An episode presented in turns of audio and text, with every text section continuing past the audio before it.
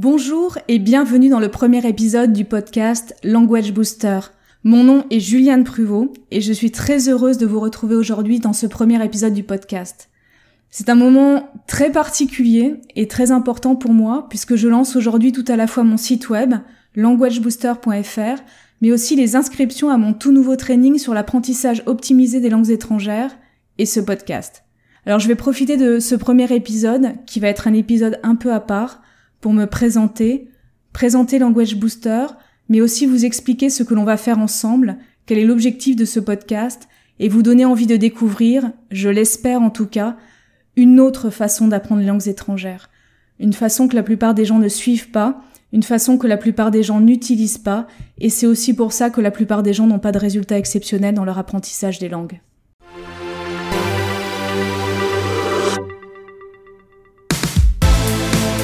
Bienvenue dans le podcast Language Booster, l'émission qui combine les techniques des plus grands polyglottes, la psychologie de la performance, les dernières découvertes des neurosciences et les outils numériques, tout cela dans un but unique, vous permettre de passer au niveau supérieur dans votre maîtrise des langues.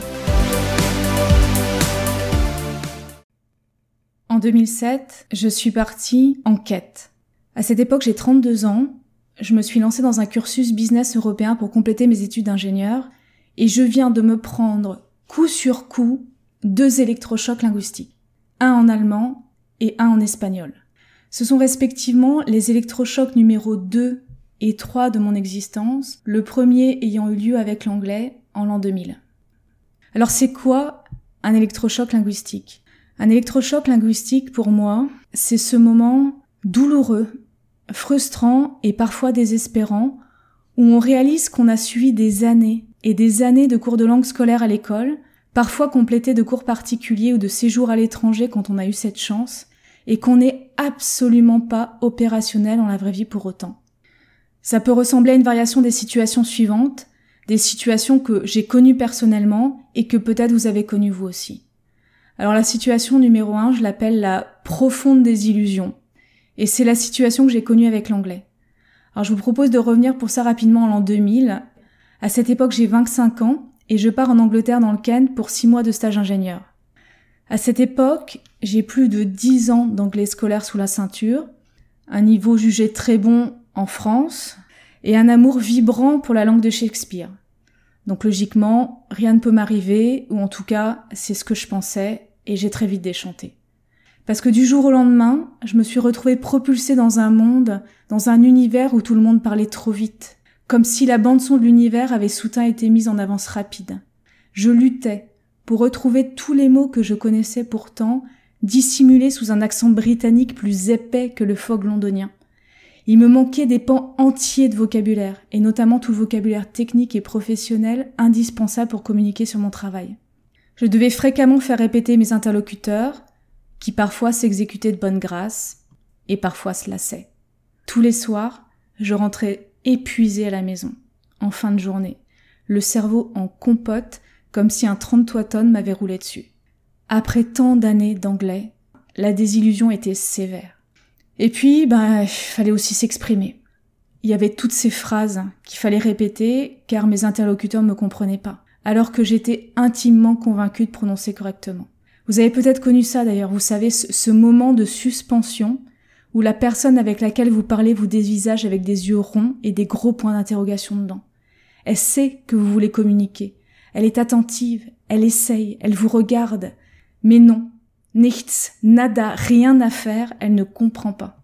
Toujours dans le registre de l'expression orale, je range aussi tous les moments de honte absolue ce qui vous donne envie de vous planquer sous terre et de disparaître à jamais, ce qui laisse des traces brûlantes qui font que certains n'oseront plus jamais se lancer par la suite.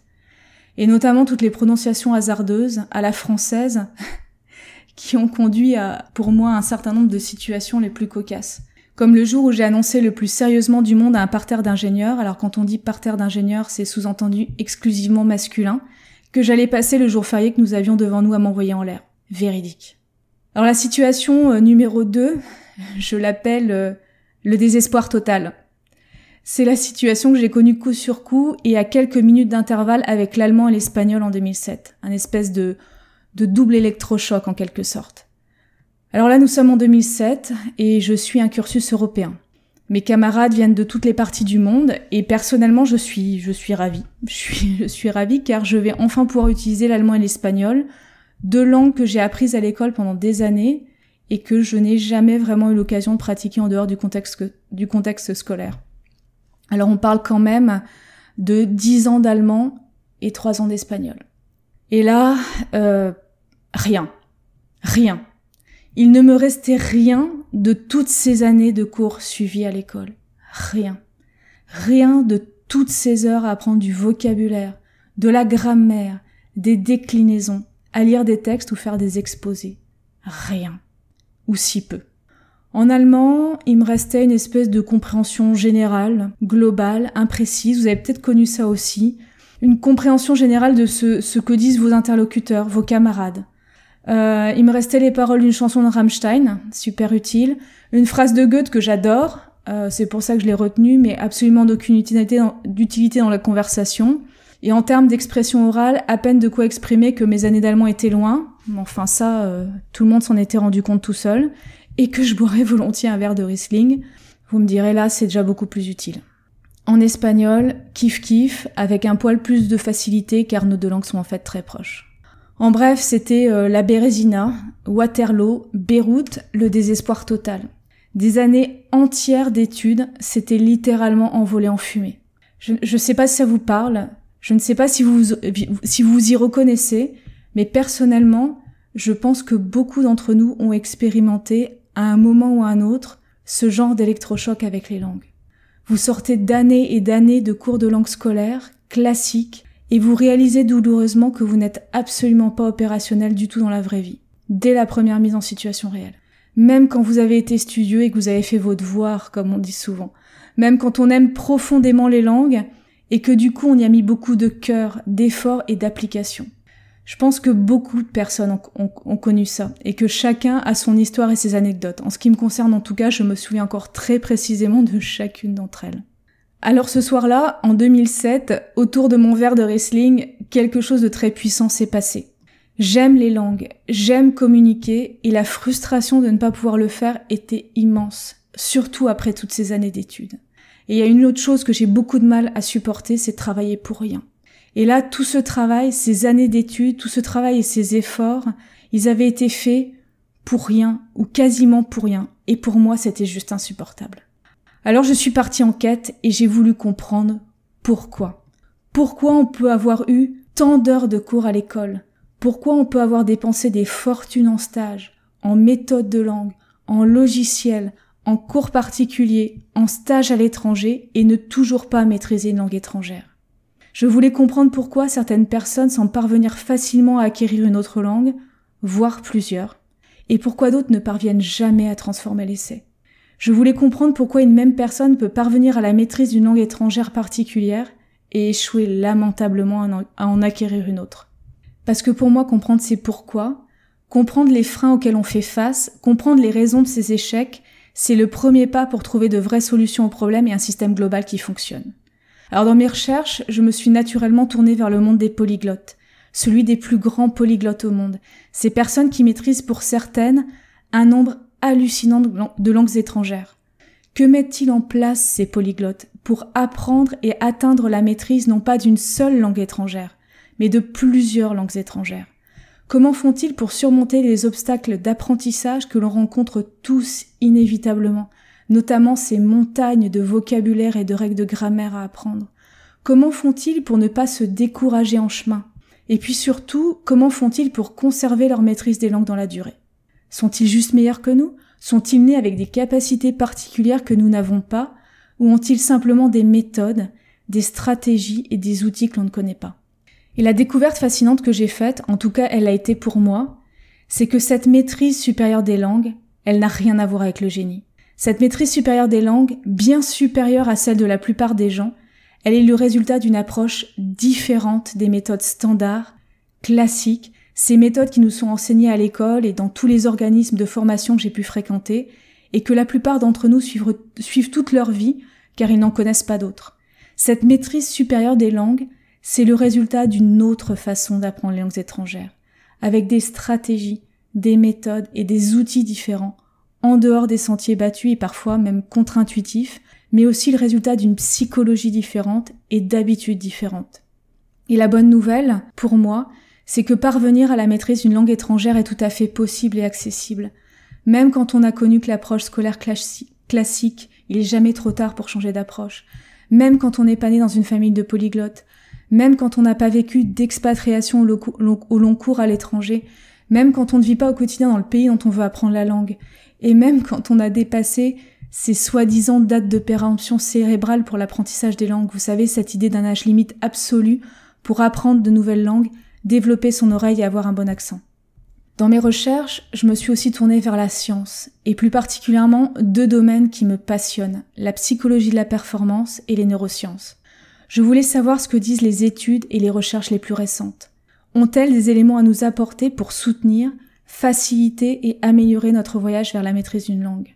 Je voulais comprendre les ressorts de la motivation, de la détermination, de la résilience, ce qui fait que certaines personnes, comme les plus grands artistes, les plus grands champions, mais aussi les polyglottes, continuent d'avancer malgré les difficultés et finissent par exceller là où les autres abandonnent. Je voulais aussi comprendre s'il existe des méthodes d'apprentissage et de mémorisation plus intéressantes et plus efficaces que le simple par cœur. On parle là d'un champ de recherche qui a littéralement explosé ces 20 dernières années et qui apporte chaque année de nouveaux résultats mesurés par des protocoles et des études de plus en plus fiables. Ces 20 dernières années, les neurosciences ont réalisé des avancées phénoménales et ont donné lieu à des apports massifs pour éclairer la façon dont notre cerveau fonctionne, comment il apprend, comment il traite, mémorise, conserve et restitue l'information. Alors bien sûr, le fonctionnement de notre cerveau, il n'est pas encore complètement expliqué aujourd'hui. Mais malgré tout, les apports existants fournissent déjà des indications et des outils exceptionnels pour booster notre apprentissage, mémoriser plus efficacement, durablement et restituer nos connaissances plus facilement. Et ce qui est fascinant, encore une fois je trouve c'est fascinant pour moi, c'est à quel point les études et les recherches viennent bousculer les idées reçues et les nombreux mythes qui existent dans le domaine de l'apprentissage des langues. À quel point ces études elles viennent bousculer les méthodes traditionnelles et confirmer les stratégies, les mécanismes et les outils souvent utilisés intuitivement par les polyglottes, mais aussi à quel point ces études et ces recherches elles peuvent les compléter. Et puis forcément, ces stratégies, ces méthodes, ces outils, je les ai tous testés. Pour vérifier par moi-même et sur moi-même l'efficacité des méthodes que je trouvais, retenir les, les plus efficaces et rejeter les autres, mais aussi pour en vérifier le caractère pratique. Notre vie à tous, elle est, elle est extrêmement occupée, nous manquons tous de temps, et personne ne peut consacrer plusieurs heures par jour à l'apprentissage d'une langue, aussi importante soit-elle même l'anglais. Il faut donc que cet apprentissage puisse s'intégrer de façon réaliste à notre quotidien, et c'est là qu'intervient pour moi la magie du monde numérique, une autre de mes passions. Et Language Booster, c'est ça. La synthèse de plus de dix ans de recherche, formation que j'ai suivie à l'international, lecture et tests en situation réelle, proposés pour la première fois dans des modules de formation en ligne. Ce n'est pas un cours de langue classique, un énième logiciel ou la dernière application smartphone à la mode. C'est la carte et un chemin à suivre, étape par étape, pour apprendre une langue étrangère de façon plus rapide, plus facile, plus efficace, plus durable et plus fun qu'avec l'approche traditionnelle, profondément incomplète et qui nous enferme dans des parcours tout faits.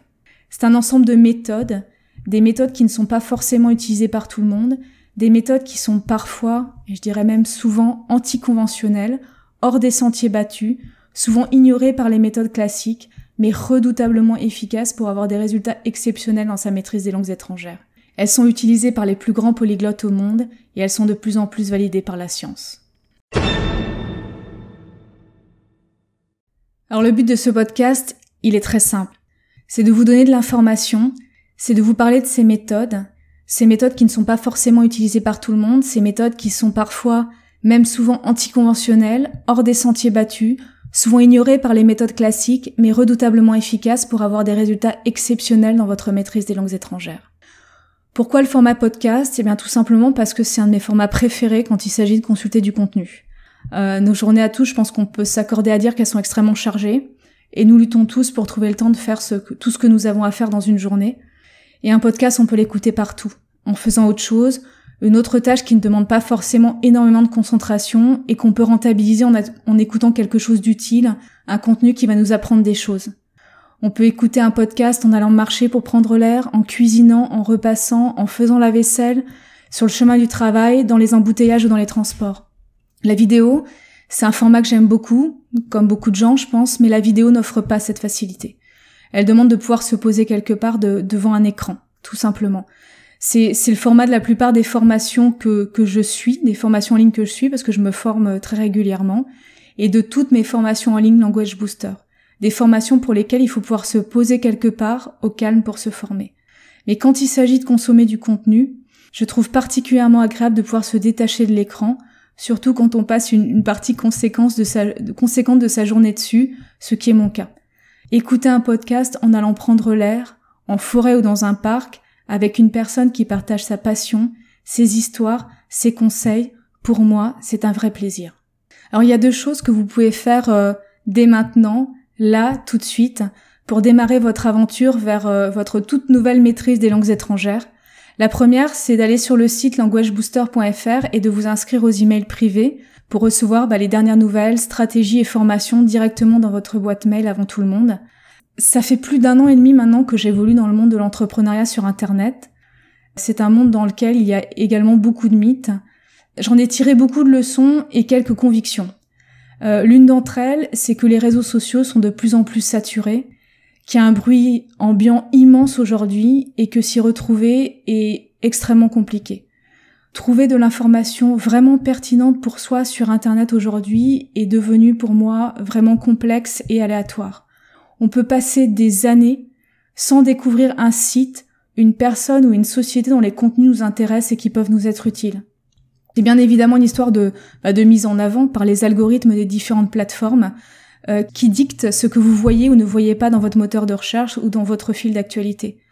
Parce que ces plateformes gagnent avant tout leur vie grâce aux revenus de la publicité. Et c'est pas un problème en soi, c'est leur business model. Il faut juste en être conscient.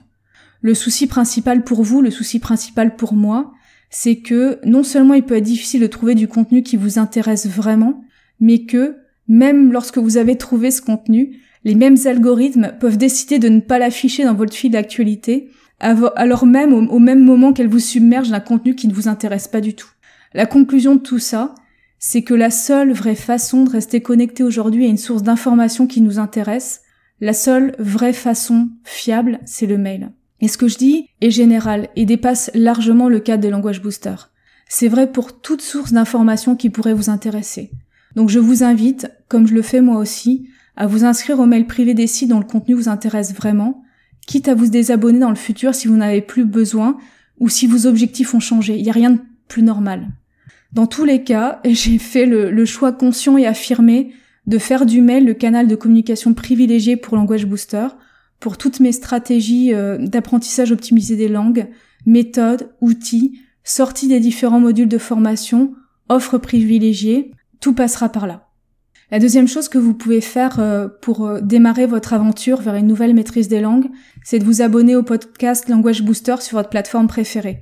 Alors quand je vous dis ça, j'anticipe un petit peu parce que le podcast va certainement mettre un petit peu de temps à être répertorié, à, se diffuser sur toutes les plateformes car nous n'en sommes qu'à l'épisode 1. Mais mon objectif est à terme que vous puissiez trouver le podcast sur votre plateforme préférée quelle qu'elle soit. iTunes, Google Podcast, Spotify, SoundCloud et bien d'autres. Je prévois de publier du nouveau contenu toutes les semaines pour vous accompagner dans votre voyage vers la maîtrise des langues étrangères. J'espère très sincèrement arriver à garder le rythme. À tout de suite dans le prochain épisode.